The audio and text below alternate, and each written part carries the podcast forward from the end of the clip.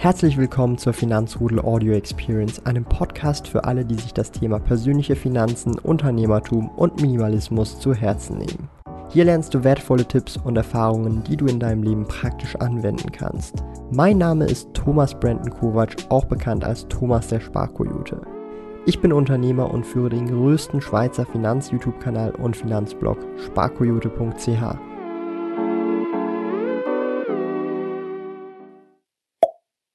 Wir sind hier wieder mit einem super coolen Gast am Start, mit dem lieben Kolja von Aktien mit Kopf. Ich würde sagen, ich übergebe dir doch direkt mal ganz kurz das Wort. Ich denke, die meisten kennen dich zwar, aber immer eine kurze Vorstellung ist immer angebracht für Leute, die vielleicht neu hinzujoinen und äh, dich dennoch noch nicht kennen. Je m'appelle Kolja. Wir machen YouTube schon seit einigen Jahren hier ähm, und ja, reden halt über das tägliche Börsengeschehen oder halt auch über hier gilt gerade die Werbung an. Ähm, über alles Mögliche, was uns interessiert, ja, egal ob GameStop-Aktien oder halt äh, ETFs. äh, aber dabei haben wir natürlich immer den langfristigen Ansatz, den, äh, ja, manche, glaube ich, so aktuell so ein bisschen vergessen manchmal. Aber ansonsten äh, läuft es eigentlich ganz gut. Und äh, ich hoffe natürlich bei dir und deinen ganzen äh, Finanzrudel-Kojoten auch. Ich habe jetzt auch hier gerade den Chat aufgerufen von, von den Leuten. Also kann ich mir auch den Chat anschauen, ganz genau.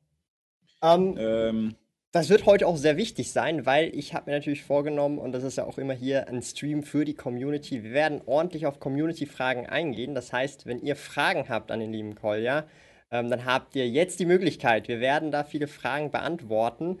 Ähm, bevor wir aber so, so richtig loslegen, möchte ich mich natürlich sehr bedanken, dass du dir hier mal wieder die Zeit nimmst. Du warst ja schon ein paar Mal hier auf diesem Kanal und ja, langfristiger Vermögensaufbau, ja.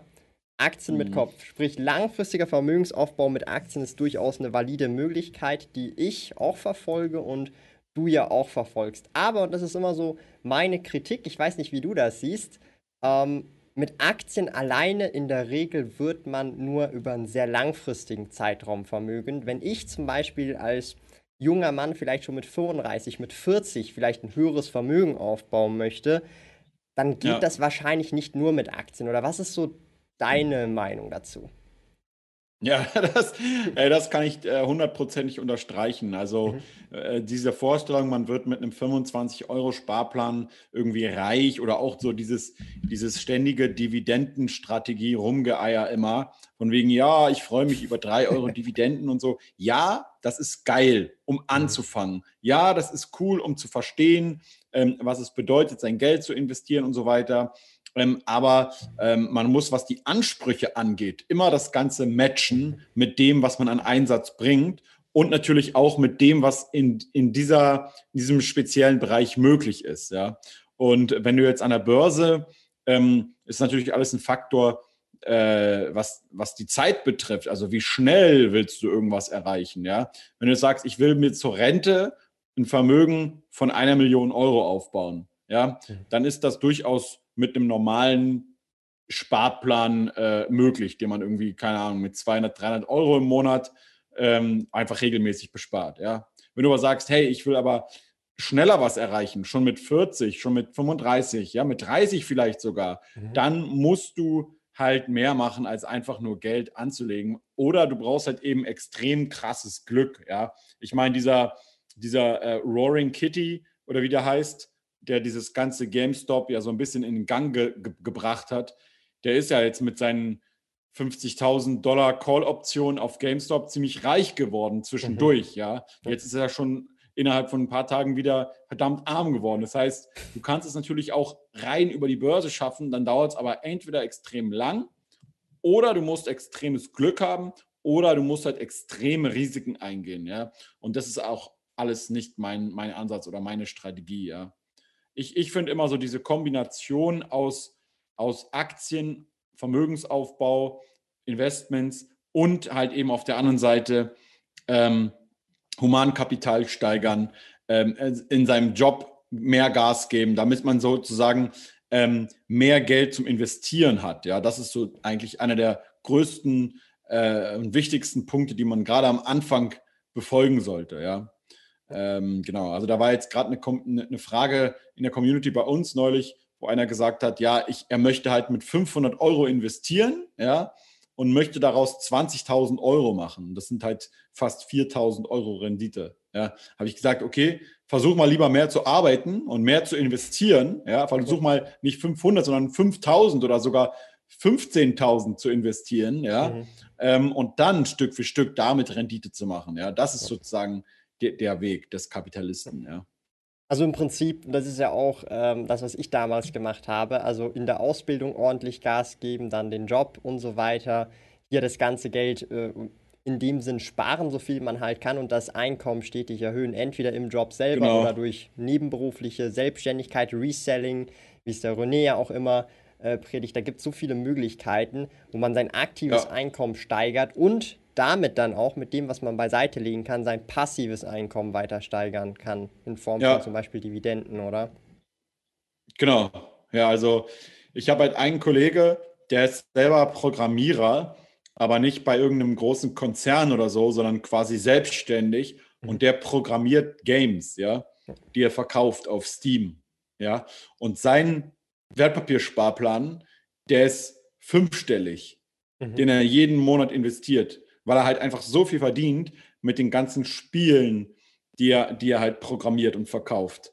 Und ähm, das ist sozusagen der Moment, wo du den größten Hebel mhm. ansetzen kannst, ja.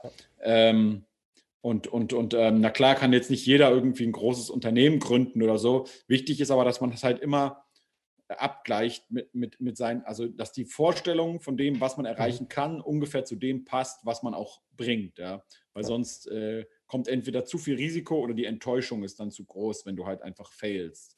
Ja. Also das ist auch so, so, so ein spannender Punkt, wie ich finde, eben, also je mehr man halt investieren kann, umso äh, schneller wird man halt dadurch vermögend und meistens wird man ja dann durchs aktive Einkommen bereits mit, ich sage jetzt mal 30 vermögend und nicht erst mit 65 oder so. Ja. Ähm, wir haben hier auch ja. noch eine Frage vom Weltenbummler. Es geht so in Richtung CD Projekt. Du hast ja aber auch andere Videospielunternehmen äh, in deinem Portfolio. Wie siehst du denn so die Videospielbranche in der Zukunft? Wieso hast du da auch etwas mehr äh, Geld prozentual in deinem öffentlichen Aktiendepot ja. investiert? Du bist ja da sehr überzeugt von der Videospieleindustrie. Ja gut, also es ist halt so, ähm, ich versuche mich immer so an, an diese Grundsätze zu halten, ähm, wo man überlegt, was wird in Zukunft auch noch da sein oder was wird in Zukunft auch noch wachsen? Ähm, ja, und damit meine ich jetzt in fünf oder in zehn Jahren. Wie wird sich sozusagen das Konsumentenverhalten verändern auf der einen Seite und was aber bleibt gleich? Ja, der Wunsch nach Unterhaltung ähm, aus unserem in Gänsefüßchen miserablen und langweiligen Leben abzutauchen und einfach berieseln zu lassen mhm. und in eine Welt einzutauchen, die cooler, aufregender und äh, geiler ist als unser eigenes Leben. Dieser Wunsch, den gibt es schon immer. Den holen sich Menschen über Drogen, über Alkohol oder eben durch Pornos oder Filme und Spiele. Ja? Das klingt jetzt gerade ein bisschen sehr negativ, aber ähm, ist es gar nicht unbedingt gemeint. Und ähm, die Art und Weise, wie wir spielen, hat sich natürlich so ein bisschen geändert in den letzten paar Jahren und Jahrzehnten. Aber der Drang danach, der bleibt. Der wird immer bleiben. Ja, genau wie, wie Jeff Bezos sagt, dass die Leute ähm, die Amazon-Pakete so schnell wie möglich haben wollen. Das wird auch in fünf oder in zehn Jahren noch so sein. Das wird sich nicht ändern. Keiner sagt irgendwann, ich will die Pakete langsam geliefert haben. Ja? Nein, ich will ähm, sie heute. Und, genau, und wenn man sich jetzt Gaming anguckt, dann kann man einfach sagen, also es gibt so dieses häufige Gegenargument, ähm, dass, dass ähm, Gaming ist ja nichts, wo es irgendwie einen Burggraben geben kann, mhm. weil jedes Unternehmen wie Apple oder Google schmeißt dann ein paar Milliarden drauf und dann bauen sie mal eben so ein Netflix nach oder dann bauen sie mal eben so ein, so ein, so ein äh, Online-Game nach mhm. oder dann bauen sie halt eben mal ein langjähriges, äh, erfolgreiches Spiel nach und so. Was man aber immer wieder sieht, ist, dass sie es nicht schaffen, das also so kreatives Talent zu bündeln und dazu zu kriegen, dass sie zusammenarbeiten, da ist nicht so einfach. Ähm, und Google hat übrigens gerade bei, bei Stadia das eigene Publishing aufgegeben, falls du das äh, mitverfolgt hast. Ähm, das heißt, Google hat es gerade mal wieder eingesehen, dass sie es nicht können. Ja. Ähm, genauso wie halt eben viele andere, so wie Apple beispielsweise, es nicht schaffen, so geile Filme zu machen wie ja. auf Netflix. Ja? ja? Weil es halt eben eine, eine, eine, Sache für sich ist. Es ist nicht so einfach. Du kannst es nicht einfach Geld drauf werfen und dann mhm. klappt's. Und deswegen, egal welche Technik sich zu, zu, in Zukunft durchsetzt, ob Virtual Reality und was da noch alles kommt, irgendjemand muss immer den Content produzieren, ja, und die Spiele. Und deswegen ist das, finde ich, eine sau, sau starke Investment-Prämisse ähm, oder ein Investment-Case, mhm. weil, weil, wir, weil die Tendenz dahin geht, dass wir weniger arbeiten müssen oder dass wir mehr von zu Hause arbeiten generell und dass wir uns allgemein einfach so ähm, ja, zu Hause bewegen und in immer größeren Fernsehen und, und, und anderen äh, ja, äh, digitalen äh, äh ja, Geräten halt ver verlieren. Und, und da ist es einfach ein spannender Markt wenn du, wenn du jetzt überlegst, okay, ähm, du siehst irgendwo eine Werbung und du klickst drauf und kannst sofort anfangen loszuspielen. Ja, du musst gar nicht mehr irgendwie in den Laden rennen und dir irgendwie so, ein, so eine Disk oder so kaufen, sondern du kannst sofort, du klickst drauf und fängst sofort an zu spielen. Ja, und je fortgeschrittener das wird,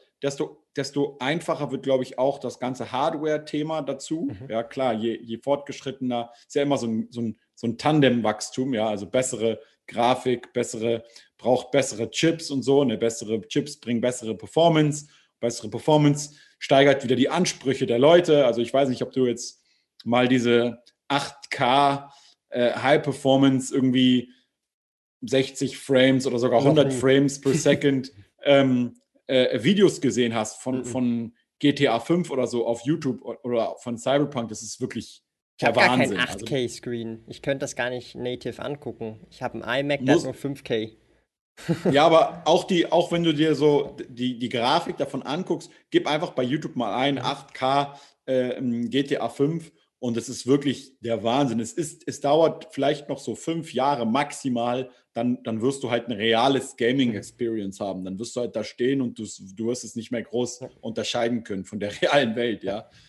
Also, was ja. ich bei Games sehr spannend finde, und das sieht man ja aktuell auch so ein bisschen, ähm, es fehlt wie der Content. Also es dauert viel zu lange, um Content für das Spiel zu produzieren, in Form von DLCs, ja. in Form von was auch immer, weil es ist ja nicht, das Spiel kommt raus und es ist fertig, sondern es gibt ja immer Updates, Content, neue Sachen, sieht man auch bei Battlefield, Call of Duty und so weiter.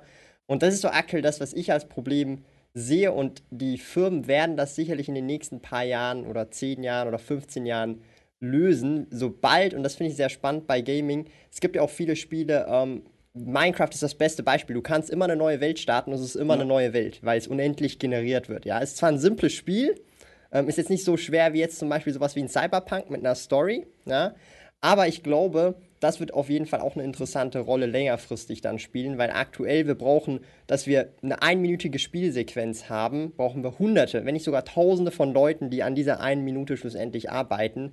Und das ist so aktuell, was ich sehe in der Branche, so ein richtiger Bottleneck, ja, weil die Spiele so detailliert werden und ich meine Cyberpunk, du kannst auch irgendwelche Kisten rumbewegen, dies, das, wegschieben, das ist schon auf einem krassen Niveau, ähm, aber es ist immer noch wie soll ich sagen, es ist, es ist leider nicht, noch nicht so richtig Open World. Ja, also ich weiß nicht, ob du schon mal Zelda Breath of the Wild gespielt hast auf Nintendo. Eines der bestlaufenden Spiele von Nintendo bisher auf der Nintendo Switch. Und das ist krass Open World. Einfach die Grafik ist im Vergleich zu Cyberpunk halt nichts. Ja, es ist halt so Comic-Grafikmäßig mhm. gemacht. Und ich glaube, das ist noch so ein großes Problem von solchen Arten von äh, Spielen. Man kann natürlich ja. auch World of Warcraft nehmen oder andere halt 3D-Spiele. Was ich zum Beispiel in der Spielebranche sehr interessant finde, ist ähm, all diese Sammelspiele, ob das jetzt Hearthstone ist oder irgendwelche anderen Spiele, wo du immer nach demselben Spielprinzip, zum Beispiel auch auf dem Handy, Loot Crates kaufst oder einfach digitale Güter kaufst und das dann sozusagen nur bei der Firma kaufen kannst. Du kannst das nicht mal untereinander mehr tauschen. Und das ist, denke ich mal, so in meinen Augen langfristiges auch Videospielemodell, was sich immer mehr und mehr etablieren wird. Und weil das einfach finanziell gesehen auch wieder für die äh, Firmen tatsächlich deutlich, deutlich lukrativer ist, als wenn ich jetzt mich dahin stelle, ein Spiel 20 oder 15 oder 10 Jahre programmiere und mache und dann das launche. Ja, ich weiß nicht, wie siehst ja. du das? Rein vom. Ja, also einerseits, einerseits stimmt das natürlich, du gehst natürlich Risiken damit ein, hat man ja jetzt auch gesehen dadurch, aber man muss auch sagen, je mehr du jetzt in ein wirklich monumentales Werk investierst, wo, du, wo viel Arbeit reingeht, desto mehr kannst du da auch in Zukunft dann wieder drauf aufbauen. Ja, das mhm. heißt, durch die Online-Erweiterung von Spielen ist, ist sozusagen alles, was du einmal entwickelt hast, nicht mehr verloren. Also, mhm. so, weil du kannst ja immer wieder mit dem herumspielen, was du bereits geschaffen hast. Und wenn du das gut gemacht hast, dann bietet es sozusagen für die nächsten Jahre immer weiter Raum, um eben darauf aufzubauen. Ein gutes Beispiel hierfür ist ja Grand Theft Auto 5. Ne? Ich meine, es, ich glaube, dass sowas wie zum Beispiel, ich weiß nicht, ob du diese, diese Roast-Videos äh, kennst, die aktuell durchs Internet gehen von Franklin. Ähm, mhm. Ähm, also es gibt in, in dem Spiel, in dem Originalspiel von 2013, gibt es eine Szene, wo der, wo ein Spieler zusammen mit dem anderen Spieler, ähm, also Charakter, nach Hause läuft und dann sagt so, hey, can I, can I come down with your crib und so? Und dann sagt er so, no, see you at work. Und dann roastet der eine so den anderen, also macht ihn so fertig und haut dann so ab. Und das ist eine, eine kurze Szene, vielleicht eine halbe Minute. Und diese Szene, die geht gerade im Internet so komplett viral mhm. mit allen möglichen Adaptionen. Ja, da gibt es mittlerweile. Ja. ja, da gibt es da, Putin roasted Chewbacca und Chewbacca roasted Franklin und so. Und das ist, das geht so viral, das ist so krass und es bringt so eine Aufmerksamkeit dahin und, und diese, diese Tausenden von verschiedenen Videos ähm, generieren wieder neue Verkäufe. Und, und ich behaupte, das ist auch unter anderem nur deswegen möglich, weil es so eine extrem gute Identifikation und so eine gute Story in diesem Spiel ist, dass du halt eben nach so vielen Jahren immer noch äh, dich so stark damit identifizierst mit einzelnen Charakteren, ja, dass du das halt so lustig findest. Und deswegen, ich glaube, natürlich hat es Risiken, aber auf der anderen Seite hat es auch gewaltige Chancen, ja. Und, und die Gaming-Unternehmen können das halt gut abfedern durch eben einerseits ihre Mobile Games, die mhm. ja so von der Monetarisierung her so ein bisschen schneller und einfacher gehen und, und, und auf der anderen Seite halt eben durch Erweiterung und, und, und halt eben sekundärer Verdienst, sage ich, sag ich jetzt mal, der nicht mehr, der, wo nicht mehr einmalig Geld reinkommt, sondern wo halt kontinuierlich fast schon wie in so einem Gaming as a Service Modell, ja, wie es ja auch bei Google ist, ähm, da Geld reinkommt oder bei Xbox oder bei anderen äh, äh, Sachen, ja. Also ich finde ja trotz, also Gaming nochmal, das wird, es ist ja insgesamt auch, wie schon gesagt, sehr spannend. Es ist ja mittlerweile schon fast komplett digital. Ich weiß nicht, kaufst du noch Spiele physisch? Ähm, weil ich meine, mittlerweile, selbst wenn du PlayStation-Spiele physisch kaufst, da ist auch oft auch ein Code drin und dann ist die CD eigentlich im Prinzip fast schon, ähm, ja, nicht wirklich mehr was wert eigentlich. Also ich finde das ja sehr spannend, weil ich denke, irgendwann wird es dann auch mal so sein, dass wir wirklich auch nur noch digital Spiele kaufen können. Und dann hat es die Spielebranche, wie jetzt auch Steam, bestes Beispiel, geschafft, komplett die Produktion, Versand, Verschiffen und so weiter komplett wegzulassen. Und ähm, das ist schon super, super spannend, weil du hast ja auch viel, viel bessere Margen dadurch, weil die Games sind, nur weil sie digital sind, ja auch nicht günstiger. Die kosten genau gleich viel, ja. ja. Haben teilweise nicht mal Rabatt drauf, wie wenn sie im Laden stehen würden, gerade auf der 30%-Insel stehen und du sie mit 30% noch mitnehmen kannst. Also ähm, denkst ja. du, das wird äh, bald kommen, so in den nächsten zehn Jahren, dass wir praktisch noch Digital-Games haben werden? Oder denkst du, das also wird sich noch lange weiterhalten, so mit den physischen Kopien? Ich glaube schon, dass es so viele Collector-Geschichten mhm. und, und Sammlermodelle und sowas alles gibt. Also ich glaube nur, das wird sich halt immer mehr und mehr reduzieren halt, ja. Mhm. Ähm, ich habe jetzt auch gerade wieder ein Game mal physisch gekauft zur Abwechslung, aber ansonsten ist es halt einfach, äh, geht, geht, schneller, ist einfacher, ähm, ist auch häufig günstiger oder so. Oder oder ist das einfach prak praktikabler, ne? Weil mhm. du hast halt immer auch das Problem irgendwann von Platz, ja. Also irgendwann hast du halt 30, 40 Spielboxen nebeneinander stehen und dann mhm. oder DVDs von früher. Ich meine, wer kennt das nicht? Ich glaube, mein Bruder hatte mal so komplette Regale voll von diesen VHS-Kassetten. Ja. Ich weiß nicht, ob du die überhaupt noch kennst, ja, ja, aber mein Vater also einen Videorekorder. Ja, ja, klar. Und da hatten wir, wir hatten wirklich hunderte Filme auf diesen VHS-Kassetten, ja. Das war ein Goldschatz für uns. Mhm. Weil da waren die ganzen Schwarzenegger und Bruce Lee-Filme und mhm. so drauf. Und jetzt ist das alles unnötig geworden. Und irgendwann, wenn du halt auch selber älter wirst, dann schmeißt du das entweder alles weg oder halt, äh, du brauchst es einfach nicht mehr. Aber ähm, wie du selber sagst, die Margen werden dadurch besser. Und übrigens, was man auch sagt, weil es ja auch immer so um das Thema Burggraben geht, wenn du halt du kannst halt immer sehr gut das, das beobachten daran, wenn du Unternehmen hast. Ich, ich analysiere jetzt gerade das Unternehmen Team 17 beispielsweise. Das ist eine der größten ähm, Gaming-Publisher aus, aus Großbritannien, ja. Und genau wie bei vielen anderen Unternehmen aus anderen Ländern hast du hier so gewisse Parallelen, was, was jetzt die Aktie angeht. Und zwar ähm, steigende Gewinne, steigende Umsätze im gleichen Maße. Ja, mhm. also so wie die Umsätze steigen, steigen auch die Gewinne. Ne? Mhm. Ähm, gleichzeitig sehr gute Margen von über 20 Prozent ähm, und gleichzeitig extrem hohes Eigenkapital, 85 Prozent Eigenkapital, fast schuldenfrei. Ja, also eigentlich die beste Art von Investment, die man haben kann. Ähm, und ja, natürlich ist bei vielen von diesen Unternehmen auch die Bewertung schon recht sportlich. Da ist es dann ein KGV eh von irgendwie 35 oder 40 mhm. oder so. Aber wenn du das jetzt vergleichst mit anderen Unternehmen, die noch weitaus höher bewertet sind ähm, und aber nicht diese, diese, diese Sicherheit da hinten haben, mhm dass, es, dass sie eben damit sehr viel Geld verdienen ähm, und Spielraum haben, was die Marge betrifft und so, dann finde ich das schon generell äh, äh, cool, coole Investments, die man da aktuell machen kann. Aber natürlich, ich, ich würde niemals jemand sagen, investiere in irgendeiner Branche oder in irgendeiner Nische, nur weil irgendjemand anders da investiert, sondern man muss da immer so irgendwie so sein eigenes, sein eigenes Ding finden, was einem mhm. selber passt, ja. Und so den eigenen Fokus auch, auch, auch finden irgendwie. Man kann ja auch nicht überall Experte sein.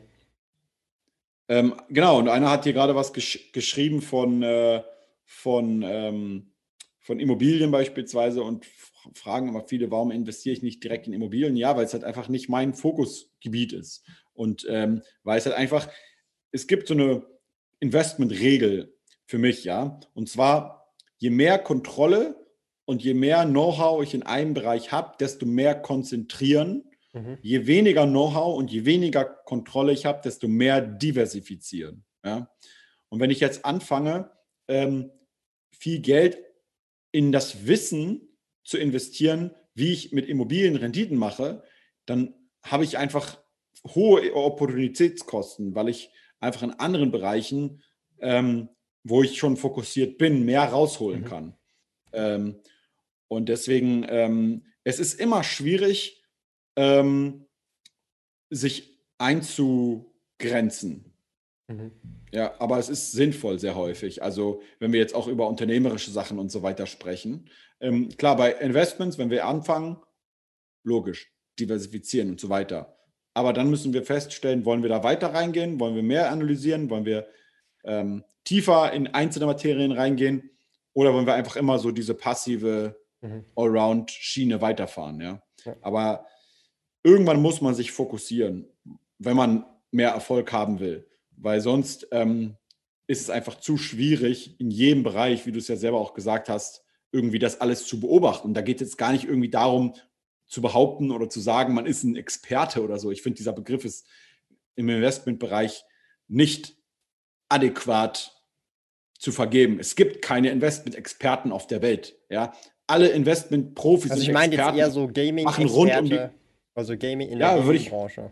Keine Ahnung, wie man das, wie man das äh, definieren will oder wie man das sagt, ja, hm. aber ich sage nur, alle Investment-Experten machen Fehler rund um die Uhr, wo du dir einen Kopf fassen kannst. Du sagst, ja, warum hat ein, ein, ein äh, Bill Ackmann irgendwie so krass in, in Valiant investiert, ja?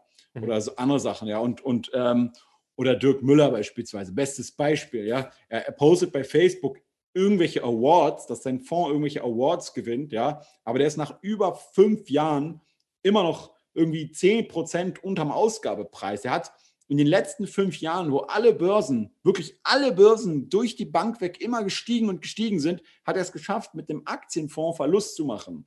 Also das, das ist, ist aber auch, dafür hat er den Award Leistung. bekommen, weil es so schwer ist. ja gut, aber du lachst, aber es ist natürlich für, für die Leute, die da angelegt haben, scheiße. Und, ja. und deswegen dieser, dieser Begriff Experte oder Profi, viele mhm. Leute werfen den immer so herum irgendwie. Ich finde den einfach komplett irrelevant. Es geht am Ende immer nur um die Praxis. Aber ich sage, es ist deswegen wichtig, weil es fällt irgendwann schwer, das alles noch im Überblick zu halten. Mhm. Du kannst ja nicht 50 Unternehmen und Branchen gleichzeitig analysieren. Wie, wie willst du das machen? Da brauchst du ein Research-Haus mit zehn äh, Research-Assistenten und so, dann kannst du das vielleicht machen, aber nicht ja. als Privatanleger. Na gut. Ja, auf jeden Fall. Ähm, wenn wir eh jetzt nochmal beim Thema Gaming vorhin gewesen sind, hat jemand noch gefragt, der Patrick, die Nische VR, also Virtual Reality. Ähm, was hm. hältst du davon? Oder was ist so, ist das eine Zukunft? Bleibt das eine Nische? Ähm, naja, man muss sich das schon angucken. Bei, bei Facebook beispielsweise wurde ja auch mhm. gerade gefragt im Chat, ähm, ja, es war eine sehr lange Zeit eine Nische, ähm, aber warum? Ja, ich weiß noch vor einigen Jahren, wenn du in irgendeiner Art und Weise so eine Virtual Reality Erfahrung haben wolltest, dann brauchtest du halt nicht nur die entsprechenden Hardware, Brillen und so weiter, um das mhm. zu tun, sondern im Endeffekt, wenn du das jetzt mal vergleichst mit dem 3D-Film in einem Kino, ja, du brauchtest eigentlich auch selber das Kino, ja. um das zu genießen, diesen 3D-Film. Ja, ähm, also mit einer 3D-Brille zu Hause vor den Fernseher setzen, ist nicht die gleiche Erfahrung. Genauso wie es nicht die gleiche Erfahrung ist, äh, einen, einen 3D-Film zu Hause zu gucken und dann im IMAX mhm. zu, äh, zu gehen. Wo du, wo, wo das, also ich weiß nicht, das, das gab es in Berlin früher mal eine Weile. Ähm, das, war der absolute Wahnsinn. Mhm. Da gab, ja, aber die haben es in Berlin leider wieder abgeschafft. Das ist jetzt nur noch so eine Fake-Version. Mhm. Das ist so wie Uber in Deutschland und Uber in Amerika. Mhm. Also, das ist, also das ist ja beides heißt, beides heißt Uber, aber es ist was komplett anderes von der Funktion her. Und dieses IMAX, was sie früher hatten in Berlin, da ging die Leinwand, wenn du vor dir geguckt hast, da war nicht die Leinwand, du hast sozusagen das Ende der Leinwand gar nicht gesehen, die vier Kanten, mhm. sondern das ging bis unten und über dich rüber und an beiden Seiten. Du hattest so quasi überall den Screen. Und dann sind die mit dem Hubschrauber so über so eine, über die Serengeti geflogen und du, du dachtest, du sitzt in diesem Hubschrauber drin. Das war so, das war wie so eine Drogenerfahrung. Ja? Und das Problem ist, wenn du das machen wolltest oder wenn du das haben wolltest, musst du entweder ein Ticket kaufen oder du musst es halt dir so ein Kino leisten können. Ja? Und so war es eben lange Jahre auch im VR-Bereich. Das heißt, du brauchtest halt die entsprechenden Brillen und so weiter. Und dann brauchtest du halt so einen fetten PC und die ganze Rechenpower und das alles noch. Ja, um das, deswegen ist es nicht für den Alltag und für den normalen Menschen gut umsetzbar gewesen. Sowohl finanziell nicht, als auch eben was zum Beispiel das Storage angeht und so, dass du halt nicht zu Hause irgendwie so ständig so riesige Mengen an Platz mit irgendeinem neuen Kram hast, ja. ja. Ähm, und jetzt ist es aber so, diese, diese Quest-Brillen und so weiter, die haben ja schon mehr und mehr alles in einem Ding. Ja. ja das heißt, du setzt das Ding auf, fertig. Mehr, mehr brauchst du nicht. Hast du noch Kopfhörer und dann hast du noch hier die zwei kleinen Joysticks oder so und das war's. Und ich glaube schon, dass das irgendwann äh, den Sprung in so einen richtigen Massenmarkt äh, bieten könnte, ja. Und die also, Dinger sind auch nicht mehr teuer. Die haben ja die Preise um 100 Dollar irgendwie verringert auf irgendwie, ich glaube, mittlerweile nur noch 299 oder so. Also ich weiß nicht, ob du das kennst. Ich meine, zum Beispiel Apple hat ja auch Patente und so. Und ich finde zum Beispiel spannend, eine Apple Watch, die trackt dein, also die weiß, ob du stehst, sitzt, was du mit deinen Armen machst. Die AirPods, die haben Spatial Audio, das heißt, du hast 360 ja. Audio, du weißt genau, von wo es kommt. Was fehlt, ist noch eine Brille. Ja? Also das finde ich immer auch sehr spannend. Das ist jetzt nur eine Spekulation, aber die Patente existieren. Ist schon sehr spannend, ja. Also, was sie schon in Zukunft plant, falls VR ja. relevant wird. Was musst du machen? Du musst den Körper tracken können. Was musst du machen? Sound von allen Richtungen hören können. Und ich meine, die meisten Leute, die Apple haben, haben schon Apple Watch und AirPods. Was sie doch brauchen, ist die Brille. Und dann sind wir schon wieder ein ja. Stückchen weiter. Und die kaufst du ja dann nicht mal mehr für nur VR, sondern das hast du ja schon drauf. Ja, es ist wie beim Smartphone damals gewesen. Du hast es nicht wegen den Apps gekauft, hast es gekauft, weil es ein, I also halt ein Telefon ist. Heute, du telefonierst ja. praktisch gar nicht mehr mit deinem Telefon, du benutzt es nur noch für Apps. Ja, also ich weiß ja, ja also das ist halt, ähm, der Massenmarkt wird dadurch in meinen Augen beschritten, äh, indem man das einfach haben muss mit einem vorherigen Grund und dann irgendwann sind dann diese Apps der Hauptgrund. Aber das war nicht am Anfang der Hauptgrund dafür, dass du das erste iPhone gekauft hast, wenn du verstehst, was ich meine. Und genau, und was jetzt das Abgefahrene ist, dass du ja sozusagen über, also ich glaube sogar, ich glaube, wenn du mich jetzt fragst, ich glaube, das wird sich durchsetzen, weil du kannst eben, ähm, klar, es gibt manche Herausforderungen, die kannst du nicht so leicht lösen wie, ähm, schau dir den, den neuen äh, Johnny English-Film an. Mhm. Das ist eine lustige Szene, weil du brauchst ja im Endeffekt, wenn du das komplett real darstellen willst, brauchst du ja dieses Laufband quasi, was in alle Richtungen geht, sodass du eben auch, wenn du zu Hause stehst mit der Brille auf, dich bewegst, so dass du auf, dass du rennst, dass du zur Seite gehst und dass du aber nicht dabei halt irgendwie gegen deinen Stuhl oder so läufst, sondern dass du am besten immer auf einem Fleck brauchst. Das heißt, du brauchst dieses universelle Laufband es, oder so. Ja? Es gibt dann aber, aber du kannst, es, aber es du kannst, ganz kurz, mhm. du kannst ja, was du darstellen kannst, ist, das ist das Abgefahrene. Ähm, du kannst halt in, in VR kannst du Sachen machen, die du, die du in real nicht machen kannst. Genau. Das heißt, du, das heißt, das ich meine genau ich das. ich habe jetzt diese Dose, ja, ich habe jetzt diese Dose und wenn ich sie aufhebe beispielsweise, dann habe ich ein Gefühl dafür, wie viel da noch drin ist, ne? wie viel Getränk.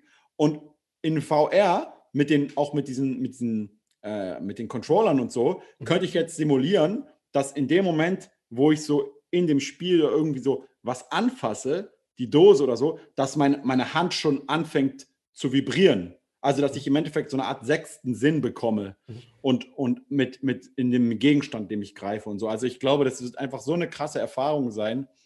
Aber egal, wir schweifen zu, zu sehr auf ein nee, Thema aber, ab. Aber nochmal kurz zum Laufen. Da gibt es einen Trick. Äh, in VR kannst du ja geometrische Formen machen, die nicht existieren oder Räume, die in dieselben Räume eigentlich führen. Und es gibt einen Trick, ja. ich glaube, man braucht, glaube ich, 25 Qua äh, Quadratmeter und du kannst da ja. so viel laufen, also du kannst dann per unendlich im Prinzip laufen, weil die Räume in VR so wie sie drin sind, gar nicht existieren können. Ja, weil du läufst ja, ja nicht physisch in den Raum rein und der Raum muss da sein, sondern das ist ja nur, ich sage mal, ein Portal, blöd gesagt, ja. Und du kannst dann halt durch, mit 25 Quadratmeter kannst du eigentlich theoretisch unendlich Räume machen und ja. du kannst halt unendlich laufen, solange sie richtig connected sind. Das ist ist ein bisschen crazy, aber wenn man das mal anschaut, es gibt auf YouTube spannende Videos dazu. Das sind dann Lösungen für solche Sachen, wo du halt einen Raum hast, aber in-game sind das dann hunderte von Räumen und der Mensch kann unendlich laufen in diesem kleinen Raum. Ohne dass nice. es so Geil. ausschaut, als wäre in einem Raum. Aber ja, sind wir abgeschweift. Ähm, aber ich glaube, das ist ein spannendes Thema, VR. Und ich denke, das könnte was werden, aber es ist schwierig. Ist noch schwierig. Ich warte da immer so ein bisschen auf Apple. Apple könnte da tatsächlich was äh, äh, machen. Alleine schon mit den ähm, HomePods. Die haben ja auch, also die erkennen ja, ähm, was du bei dir zu Hause hast durch, äh, durch den Sound.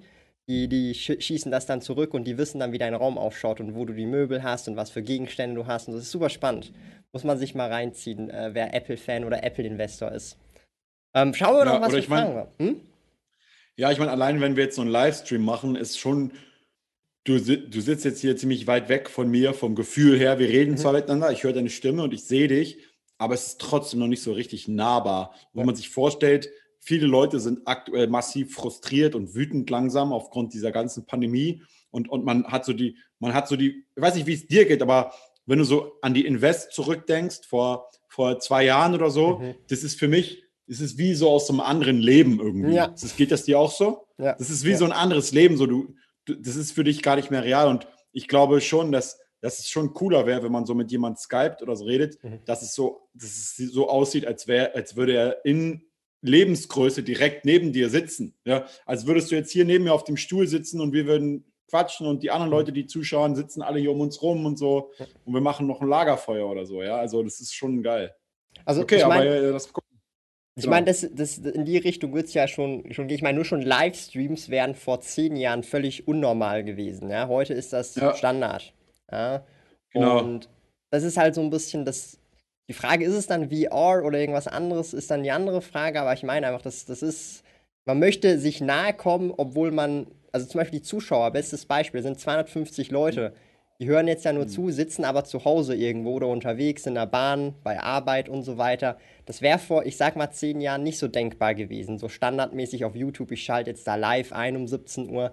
Ähm, da hast ja. du ein riesiges Filmset gebraucht mit Filmcrew und alles. Und Klar. Heutzutage, ja. ich bin alleine hier. Ich glaube, bei dir ist auch niemand. Du bist auch alleine und hast einfach den Laptop offen. Und das ist schon. Genau, ja. Das ist schon krass. Es gab also früher, ich weiß nicht, ob du das mitverfolgt hast, aber es gab früher, äh, bei, als, als es so losging, ich weiß nicht mehr, wann das genau war, ähm, dass, dass man, dass sie gesagt haben, wir können jetzt live ermöglichen bei YouTube. Da gab es erstmal einen riesigen Stress, weil äh, es hieß, jeder, der live überträgt und mehr als 500 Leute erreicht, mhm. braucht eigentlich so eine Rundfunk-Radiolizenz. Ja, also in Deutschland. Da gab es erstmal, genau, und da gab es erstmal richtig Streit und Ärger wieder erstmal, kannst du dir ja vorstellen. Äh, und YouTube hat es dann aber irgendwie in den Griff bekommen. Und dann, dann ging es auf einmal los mit Livestreams. Mhm. Also genau wie du sagst, normalerweise früher brauchtest du so eine fette Radiolizenz und irgendwelche äh, äh, heftigen Hardware-Sets, um das umzusetzen. Jetzt geht es schon ein, einfacher. Der eine hat eine coole Frage gestellt und zwar, welche Branche ist eurer Meinung nach noch nicht overhyped am Aktienmarkt und wird in den nächsten Jahren noch groß rauskommen? Gaming mal ausgeschlossen. Also ich habe da tatsächlich was, wo ich mich jetzt nach und nach reinfuchse, hat aber ein paar persönliche okay. Gründe. Und zwar, ich denke, Smart Home wird in den nächsten 10 bis 20 Jahren durchaus sehr relevant, wenn es deutlich günstiger wird. Aktuell sind die Geräte, die man zu Hause haben soll, noch viel zu teuer für Otto-Normalverbraucher. Der kann sich das nicht leisten, auch wenn er es wollte. Und ja. die meisten tatsächlich hätten Interesse daran, aber es ist viel zu teuer. Es ist wirklich alleine schon, die Glühbirnen sind viel zu teuer die Bridges, die man braucht, oder der Staubsauger ist auch viel zu teuer. Also den, den ich jetzt habe, kostet fast ein Tausender. Und der kann sich selbst entleeren, der saugt von alleine, macht alles. Den musst du einmal alle zwei, drei Monate leeren, that's it. Ja, aber es ist viel zu teuer. Und ich glaube aber, Smart Home ähm, wird sowas sein wie ähm, Elektrizität, also wie damals Elektrizität, dass ich keine Kerzen mehr anzünden muss, sondern nur noch einen Lichtschalter habe. Und Smart Home ist, ich habe keine Lichtschalter mehr, ich interagiere, also ich schalte meine Lichter auch nicht mehr per Schalter aus, nur noch per Voice. Dann sage ich, hey, hey Siri, gute Nacht. Hat jetzt nicht. Ach so. Ich muss mein iPhone erstmal entsperren, okay? Vorführeffekt. Vorführeffekt, ist ja egal. Aber ähm, ihr, also ich glaube, Smart Home wird sehr, sehr, sehr, sehr relevant. Darum, also ich sehe zum Beispiel auch, dass jedes größere Unternehmen da jetzt äh, seine Sparte weiter ausbaut, ob das jetzt eine Logitech ist, eine Apple oder auch Amazon mit Alexa. Aber das ist noch ein bisschen, also das braucht noch ein paar Jährchen, bis das alles günstiger wird. Das ist so meine Branche, wo ich mich jetzt auch ein bisschen reinstürze mhm. äh, oder auch äh, ja, mehr dazu recherchiere. Hast du da auch irgendwas äh, jetzt neben Gaming? Ja, das ist ja immer aber so ein bisschen so ein Problem, dass du halt, ähm, der eine hat es auch gerade geschrieben, so, es gibt halt immer wenig Pure Play-Unternehmen. Ne? Mhm. Ne? Also ist jetzt auch haben wir gerade irgendwie in der Community diskutiert, Pfizer irgendwie macht ja ganz viel mit dem Impfstoff, aber die Aktie steigt nicht. Ja, warum? Weil die Impfstoffe erstens keine extrem großen Margen haben und zweitens, weil es nur ein kleiner Geschäftsbereich ist von Pfizer, ja. Und es gibt jetzt weniger Unternehmen an der Börse, sowas wie Netflix beispielsweise ist eine absolute Aus, also eher eine Ausnahme, dass du ein einzigen, ein einziges Geschäftsmodell hast, eine einzige Sache, die du machst, ähm, ähm, eine Kundenbasis sozusagen und, ähm, und da gibt's halt, ist es halt immer schwierig. Ich meine, ich finde diesen, ich finde diesen, ich weiß nicht, ob du das mitverfolgst, ich verfolge immer die ganzen SpaceX-Launches mhm. mit. Ja, jetzt ist es ja so, äh, die haben vor zwei Tagen haben die ja wieder ihr Spaceship gelauncht, ist schon wieder abgestürzt am Ende. Scheißegal, die haben schon das nächste direkt mhm. daneben aufgebaut. Die haben noch zehn weitere Prototypen. Die hauen die Scheiße so lange jetzt nach oben, bis es landet richtig dann wissen sie, wie es funktioniert, dann bauen sie es immer mehr, bauen die Prototypen immer weiter aus und es dauert vielleicht noch ein, zwei Jahre oder so, dann haben die die fette Rakete, die tatsächlich auf dem Mars fliegen kann. Ne? Und dann wird es halt, dieses Ding kann halt massiv viel, also ich glaube, die letzte normale Falcon 9 Rakete, die sie ins All geschickt haben, die hat, glaube ich, schon über 1000 Minisatelliten oder so von unterschiedlichsten Kunden in, ins, in, in den Weltraum geschickt. Und, und es wird immer günstiger jetzt. Und das bedeutet, je günstiger es wird, desto, desto mehr Innovation und desto mehr Wachstum wird da entstehen. Viele Leute, ich, ich würde äh, mal so ein paar grundlegende Videos von Neil deGrasse Tyson mir reinziehen. Ja. Ich weiß nicht, ob du Geiler den kennst. Sicher, ja. Geiler Physiker. Und, und, weil der, der geht sehr cool darauf ein, was wir eigentlich alles der NASA und, und, und, und der Weltraumforschung zu verdanken haben. Ja? Ohne das gäbe es kein Smartphone ja. nichts eigentlich so. Ja? Und, und deswegen, wenn wir mal überlegen, vor, vor 50, 60 Jahren, okay, da vielleicht schon, aber vor 100 Jahren hat kein Mensch sich jemals vorstellen können, dass es mal ein Smartphone gibt und was dieses Gerät alles kann. Ja? Und, und genauso wird es halt einfach in 50, 60 Jahren Dinge geben, mhm. die wir noch gar nicht jetzt uns vorstellen können, einfach aufgrund dieses, dieses Weltraumwachstums. Aber das Problem ist halt eben, dass es sehr wenig Unternehmen gibt, in die du da investieren kannst, noch aktuell, weil die entweder nicht an der Börse sind oder weil sie halt auch keine so wirklich Pure Play Unternehmen, so wie Mynaric oder so sind. Das sind so einige wenige Ausnahmen gibt es. Aber viele Unternehmen sind halt eher dann so aus dem Zuliefererbereich oder das sind halt so Blue Origin und, und, mhm. und, und, und Dings und, äh, und, also, und SpaceX und so. Und außer, außer Dings, Virgin Galactic, gibt es sozusagen nicht viel, was wirklich an der Börse ist. Und das heißt, das ist immer auch ein hohes Risiko, da zu investieren, weil alles geht ja noch in den Bereich Entdeckung dieser neuen Welt mhm. und noch nicht quasi Ausschöpfung der Rendite in dieser neuen Welt, wenn also, du verstehst, was ich meine, ja? Ja, also ich, ich bin da auch, also das ist auch so ein Thema, das interessiert mich auch persönlich jetzt ab, unabhängig von Investments. Ähm, da gibt es ja auch das Artemis-Projekt, heißt das, glaube ich. Also im Prinzip, das ist durchaus spannend, weil wenn du eine Privatfirma bist und du baust eine Base auf dem Mond, dann hat kein Land die Möglichkeit und darf einfach in deine Base reingehen, respektive in diese Area hingehen, wo du deine Base gemacht hast. Im Prinzip ja. ist deine Base wie ein Land. Die kann einfach sagen, ja. nö, ihr kommt hier nicht rein. Egal wer es ist. Völlig egal, wer es ist. Ja? Und das finde ich durchaus sehr spannend, weil das bedeutet konkret jetzt übertrieben gesagt, Tesla, respektive Elon, kann auf den Mars gehen, eine Base machen, die Base immer weiter ausbauen und jetzt heißt das Land Tesla oder Elon. Ist ja egal. Das finde ich sehr mhm. spannend. Das sind die aktuellen Gesetzlagen, die wir aktuell haben für den Weltraum. Ja, ja oder, oder zum Beispiel ganz, auch. Ja?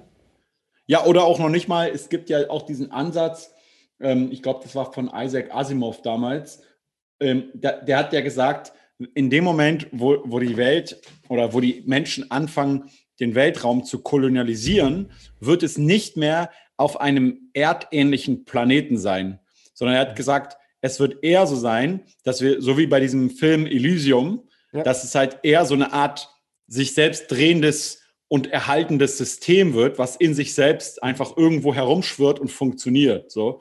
Und wenn du das halt überlegst, dann ist es schon abgefahren, ne? Was, äh, weil dann ist es halt tatsächlich so, dann, dann bist du da auf diesem Ding und dann, du glaubst doch nicht, dass dann irgendwie dir Merkel oder irgendjemand noch was sagen kann. Du sagst ja, fuck you, du hast es, du bist legitimiert auf der Erde, das ist der Weltraum. Du kannst mir noch nicht sagen, was ich im Weltraum mache, ja? ja. Nee, also ich finde, das, das und, hat schon Implikationen, weil das bedeutet im Prinzip, wenn du genug Geld hast, genug Ressourcen hast und wenn du das auch willst persönlich, kannst du theoretisch ja. und auch praktisch dein eigenes Land machen.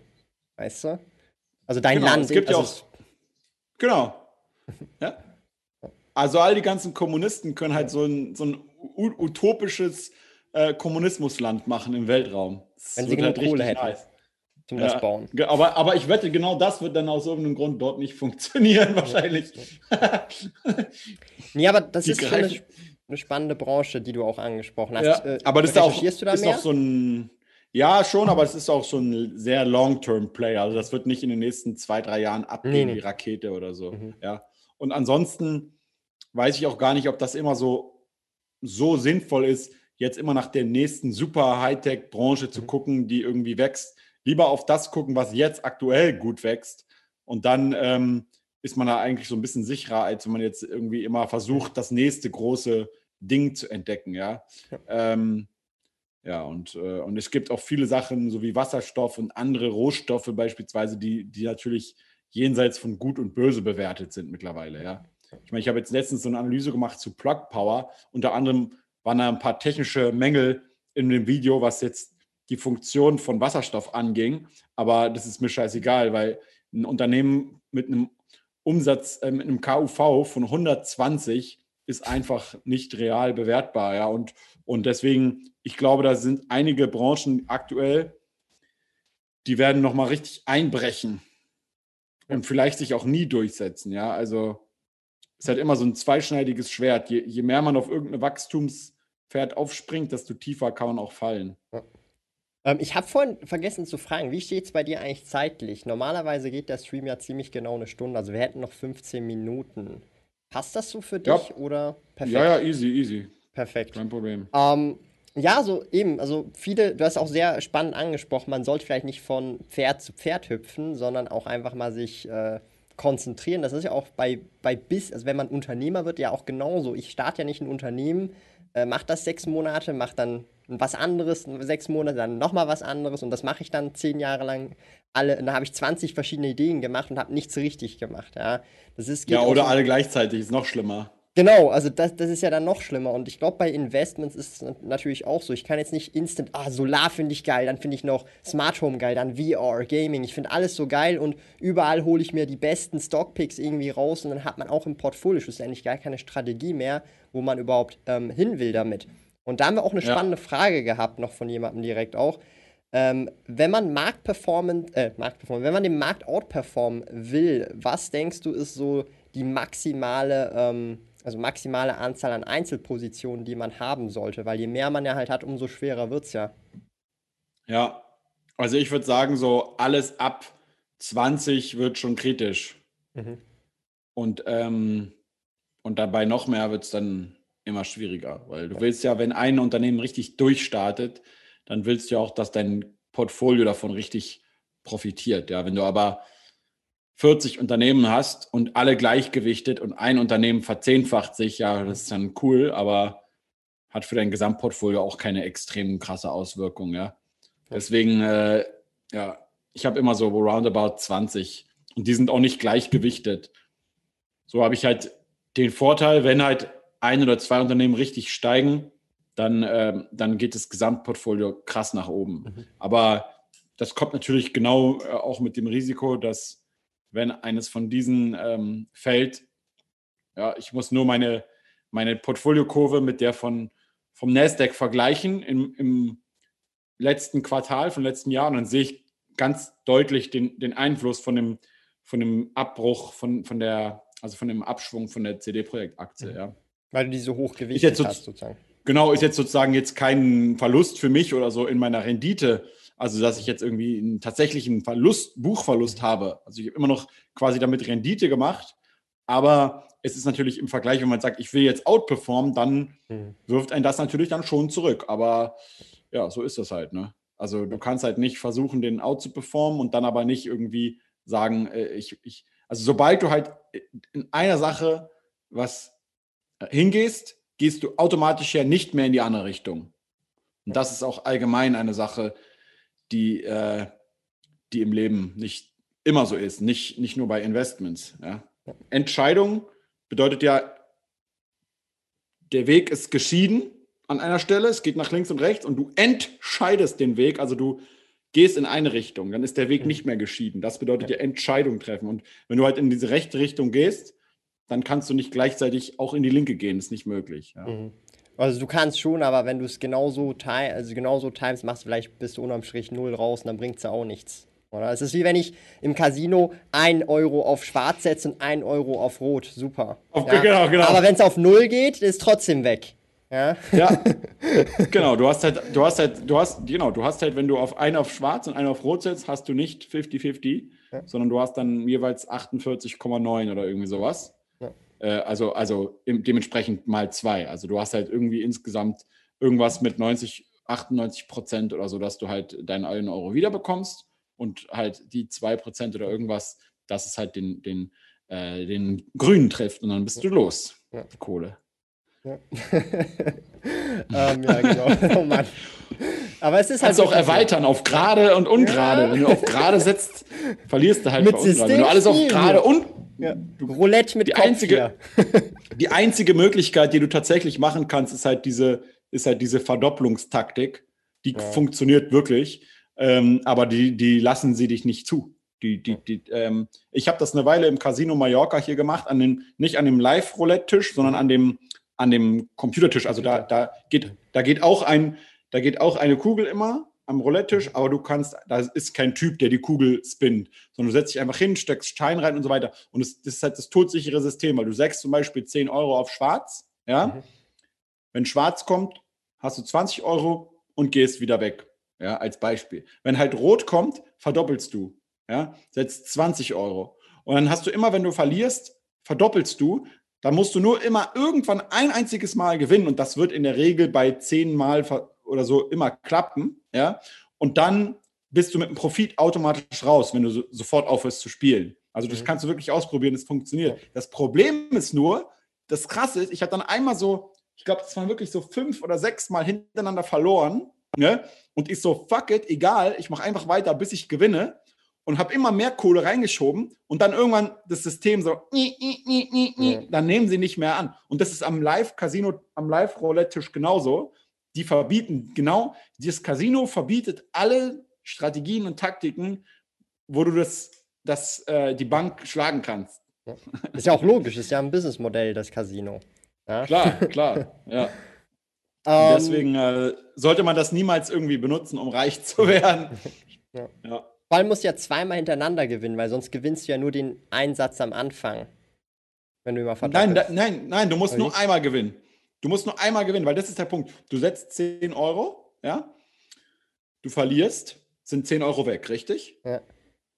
So, du setzt 20 Euro, verlierst wieder beim zweiten Mal. Sind wie viel weg insgesamt? 30 Euro. Also setzt du jetzt wieder das Doppelte, nämlich 40 Euro, und dann gewinnst du kriegst du 80 Euro raus. Ja, minus das, aber, was du verloren hast. Ja, aber du, ich hast du immer mein, automatisch.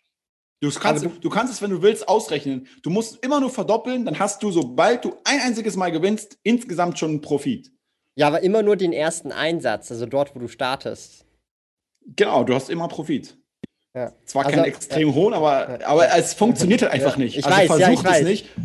es gibt sogar, es gibt sogar, es gibt sogar Roulette-Bücher und so mit allen möglichen Strategien. Das ist alles kompletter Bullshit. Ja? Im Endeffekt kannst, kannst du die Wahrscheinlichkeit, es kann auch sein, dass 13 Mal hintereinander nur rot kommt und du wettest immer schwarz. Es kann auch, und dann bist du pleite. Ja? Jetzt, also sozusagen, das System ist gegen dich gerickt sozusagen und dann macht es einfach keinen Sinn, äh, das weiterhin zu spielen. Ich habe früher mal ich habe früher mal bei Game Duel ähm, äh, immer gespielt. Jetzt mache ich es fast gar nicht mehr. Und da habe ich halt teilweise wirklich das System selber geriggt. Ja. Und dadurch konntest du dann dir einen Vorteil verschaffen. Und dann macht es immer Sinn zu spielen gegen andere, wenn du halt einen Vorteil hast. Aber wenn das System gegen dich geriggt ist, dann macht es keinen Sinn, da zu spielen. Oder du machst es halt einfach nur zum Spaß, ja. aber nicht irgendwie, um damit reich zu werden. Das ist also ich meine, Blackjack ist ja auch, also Zielen ist verboten. Da wirst du relativ auch schnell dann rausgeschickt, wenn die das mitbekommen. Genau.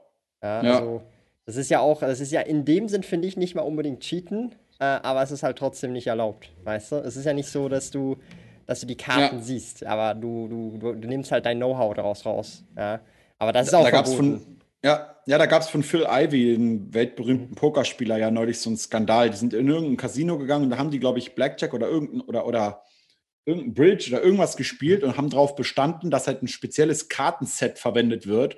Und die haben halt dieses Kartenset und die, und die Hinterseiten so krass einstudiert, dass sie halt anhand von irgendwelchen Mustern erkannt haben, ähm, irgendwas erkannt haben, was ihnen eine Edge gebracht hat. Haben sie halt ein paar Millionen gemacht über mehrere Tage und dann wurde es aber später wieder aberkannt und sie mussten es wieder zurückgeben. Krass. Heftig. Heftig. Naja, egal. Es, kann sogar, es kann sogar passieren, es kann sogar passieren im Casino, dass du an einnahmigen Banditen gibst, äh, gibst, einen Jackpot gewinnst, eine Million rausziehst und dann das Casino sagt, nee, der Automat war kaputt, du kriegst die Million nicht. Und dann sagst du, hey, ich verklag euch und so. Und dann bei jedem Casino, wo du reingehst, musst du am Anfang unterschreiben, ne? Diese mhm. AGBs und so. Und da steht es immer genau so drin, dass die dich ficken. Mhm.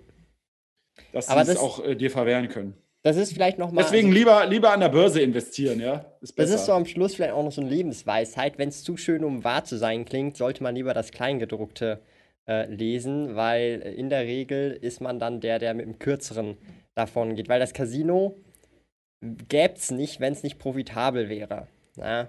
Wenn es so nicht profitabel es. wäre, würde das Casino nach einem Jahr wieder dicht machen und dann würde niemand mehr Casinos eröffnen. Darum äh, ja, das ist wie bei jedem anderen. Robinhood übrigens auch. So. auch. Ja. Also bei Robinhood übrigens, ne, da, da wird es, diese ganzen Klagen werden auch nichts bringen, ja. weil, weil es in den AGBs auch drin steht, ja. dass, es, äh, dass es keine Garantie gibt, dass du zu dem und dem Limit ausgeführt wirst oder zu dem und dem Kurs den, die Aktie bekommst und so. Das steht alles da drin, aber wer liest sich sowas halt durch, wenn er einen Vertrag abschließt, ja? Alter, ich habe neulich irgendein Spiel installiert auf der PS4, da musstest du 40 Seiten durchscrollen an Datenschutz-Scheiß, bevor du dieses Spiel launchen konntest. Liest sich doch keiner durch. Nee, nee. Aber da, ist, da steht tatsächlich dann so viel drin, was die mit deinen Daten machen können. Das ist nicht normal, das ist unnormal. Ja? ähm, da verkauft man schon praktisch ja. so seine Seele. Ähm, aber ja, hey, wir sind jetzt eigentlich hier schon heute durch. Wir haben, glaube ich, super viele spannende Themen angesprochen. Fragen aber lass mal noch so, lass mal noch so fünf, sechs, lass mal noch so fünf, sechs Fragen ganz schnell. Willst du noch mal reinrattern, so äh, schnelle ja. Fragen. Da müsst ihr aber welche reinhauen, die der Kolja hier beantworten kann. Ähm, wie habt ihr euch eigentlich kennengelernt, fragt Ajit. Ich glaube, das war an der Invest 2018, glaube ich. Kann gut sein, ja. ja. Beate Sander hat doch den Markt outperformed mit mehr als 100 Positionen. Nun ja, ähm, Rest in Peace und so weiter, aber sie hat ehrlicherweise nie wirklich ihr Portfolio veröffentlicht, sondern sie hat halt immer nur gesagt, sie hat outperformed. Also von daher, man kann es halt eben auch nicht nachprüfen. Aber klar, theoretisch möglich ist das auch. Aber es ist halt natürlich immer schwieriger, je mehr Positionen man hat. Peter Lynch hatte auch immer ziemlich viele Positionen. Warren Buffett und so haben eher weniger Positionen. Also es ist halt generell ist es natürlich als diversifiziertes Portfolio noch schwieriger. Kommt wahrscheinlich auf die Branchen an, in welche Branchen sie investiert hat. Vielleicht hat sie viele Aktien in Branchen gehabt, die wirklich beflügelt gewesen sind. Das kann ja auch sein. Genau, und du musst auch immer vergleichen. Also mit was hat sie es verglichen? Sie kann, du ja. kannst nicht, kannst halt nicht so einzelne Werte viele kaufen ja. ähm, und dann das mit dem DAX vergleichen. Wenn du ganz viele USA-Unternehmen hast, ist es dann halt unfair. Das ist halt kein fairer ja, Vergleich. Aber beim DAX finde ich es eh kacke. Da musst du ja auch noch die Dividenden mitberechnen, sonst ist ja falsch wieder beim DAX. Da Sowieso, ja. ja. Deswegen, deswegen vergleiche ich auch immer mit einem entsprechenden Performance, also mit einem entsprechenden mhm. ähm, thesaurierenden ETF einfach, ja. ja.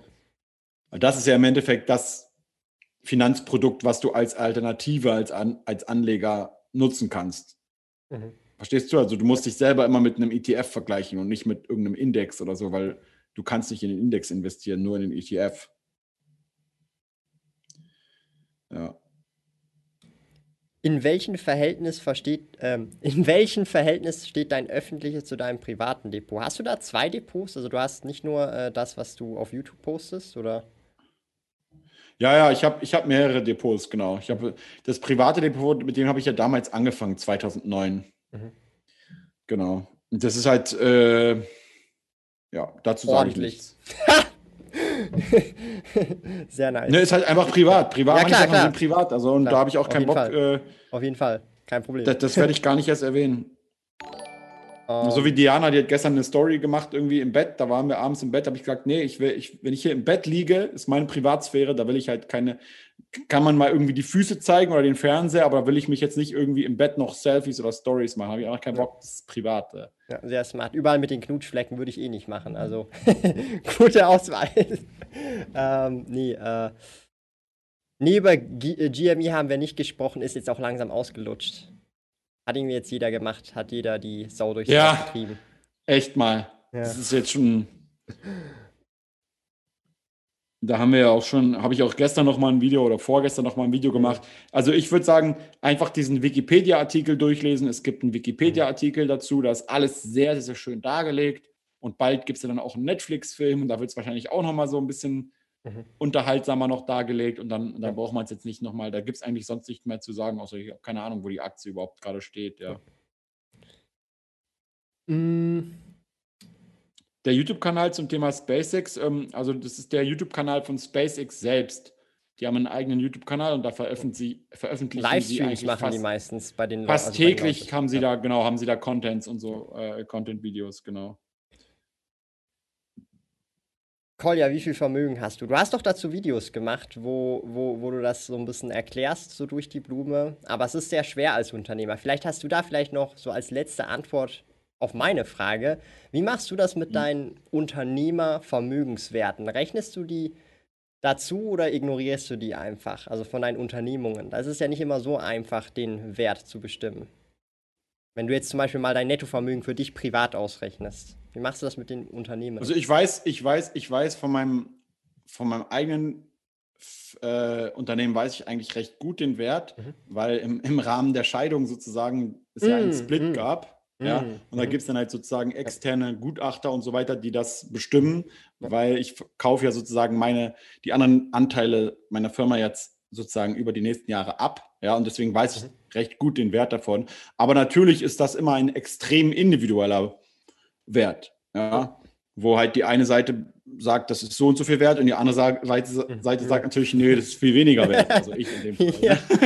Ich wünschte, es wäre weniger wert. Also das heißt, es ist einerseits, äh, es ist auch eine Sache, die eigentlich nicht so wirklich eine sehr große Rolle spielt, weil ähm, ich würde jetzt mal schätzen, wenn du jetzt deine Firma oder so nimmst und an die Börse bringst, ist sie um einen Schlag sehr viel mehr wert. Ja? Mhm. Aber trotzdem ändert das ja erstmal nicht sehr viel irgendwie am Cashflow oder an deiner Art zu leben oder an irgendwie sehr viel anderen Sachen. Ja.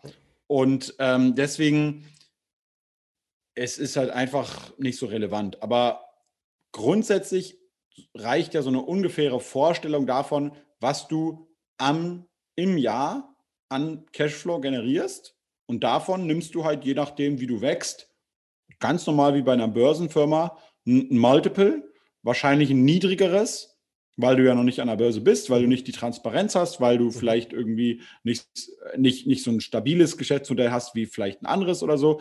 Ähm, aber du, du, nimmst halt ein entsprechendes Multiple, mindestens drei oder so, ähm, und dann hast du ungefähr auch so einen Wert, ja.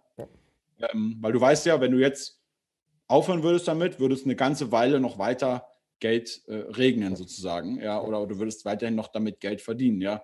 Und, ähm, und dann hast du ungefähr ähm, den Wert deiner Firma. Aber das spielt ja eigentlich nur dann immer eine Rolle, wenn du das auch irgendwie verkaufen willst oder mhm. wenn du, wenn du jemand anders brauchst, der wegen irgendwas ähm, den Wert der Firma wissen will. Also jetzt Tesla beispielsweise, die wollten jetzt für diesen Mietvertrag, wollten die halt äh, meine Bilanz und so weiter reinschauen, ja, mhm. weil sie halt wissen wollten, kann er sich das überhaupt leisten, so ein Ding. Aber in der Bilanz sieht man ja diese Werte ja nicht, also diese, das sind ja äh, immaterielle Werte zum Teil, Brand oder so auch, das ist dann nicht so einfach. Ja, also die wollen, Ganancias und Perdidas, also die wollen schon, die wollen schon genau wissen, was hast du im letzten Jahr an mhm. Gewinn und Verlust. Achso. Okay, das sind einfach so die Hard Facts, aber du hast halt nicht so den Goodwill, die, die Brand und das, das finde ich halt immer super schwer, weil äh, man muss sich ja überlegen, Apple ist ja jetzt ja nicht nur das Unternehmen an sich, dass die Hard Assets, die drin sind, ich glaube, der Name ist schon auch sehr viel wert. Ja, als das Beispiel, wenn du verstehst, ja. was ich meine.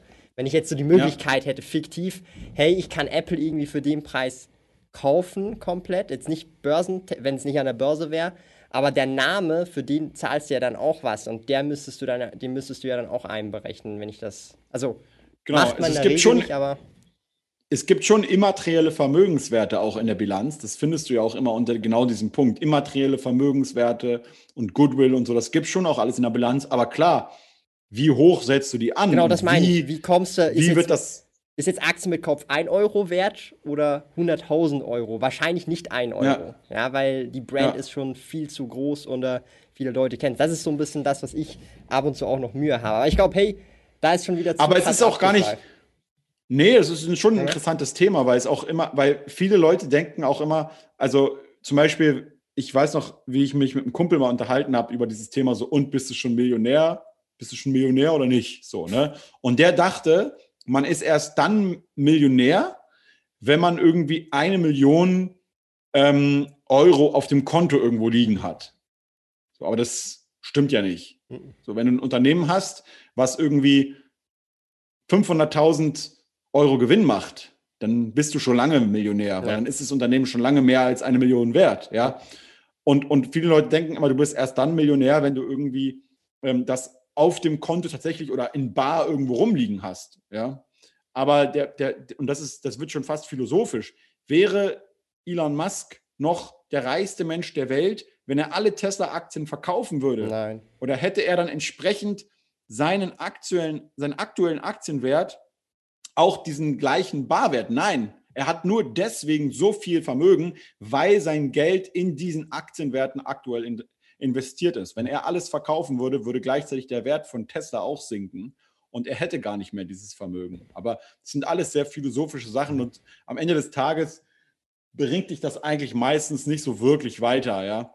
Also wenn du jetzt irgendwie, du kannst jetzt sagen, die eine Firma ist eine Million wert oder fünf Millionen wert und wenn du, wenn du dir dann was drauf einbildest, dann fängst du an, dumme Entscheidungen zu treffen, glaube mhm. ich, und fängst an, dir Sachen zu kaufen, die du dir eigentlich gar nicht leisten kannst. Und in dem Moment, wo du halt einfach mal dann eine große Zahlung hast oder irgendwas anderes passiert, was du nicht vorhergesehen hast, dann merkst du auf einmal, dass der Wert von dem, was du vorher ja. dir irgendwie im Kopf zusammengedacht hast, überhaupt nicht mehr dem entspricht, was, was du dir eigentlich mal vorher dachtest, ja. Ähm, oder dass dieser Wert weitaus schwammiger und, und, ähm, und immaterieller ist, als du irgendwie gerne hättest oder an Sicherheit dir, dir gibt, ja. Und deswegen äh, verschwende ich da jetzt nicht allzu viel Zeit mit, ja. Ähm, ja, auf jeden Fall. Super, danke auch noch für die persönliche Frage jetzt noch zum Schluss. Äh, ich hoffe, die Community hat einiges mitgenommen vom lieben Kolja. Und ich bedanke mich auch nochmal herzlich bei dir, dass du dir auch für heute die Zeit genommen hast für die Finanzrudel-Community. Ich denke, die meisten von euch kennen dich, aber hey, die Links sind unten in der Videobeschreibung für seinen YouTube-Kanal Aktien mit Kopf.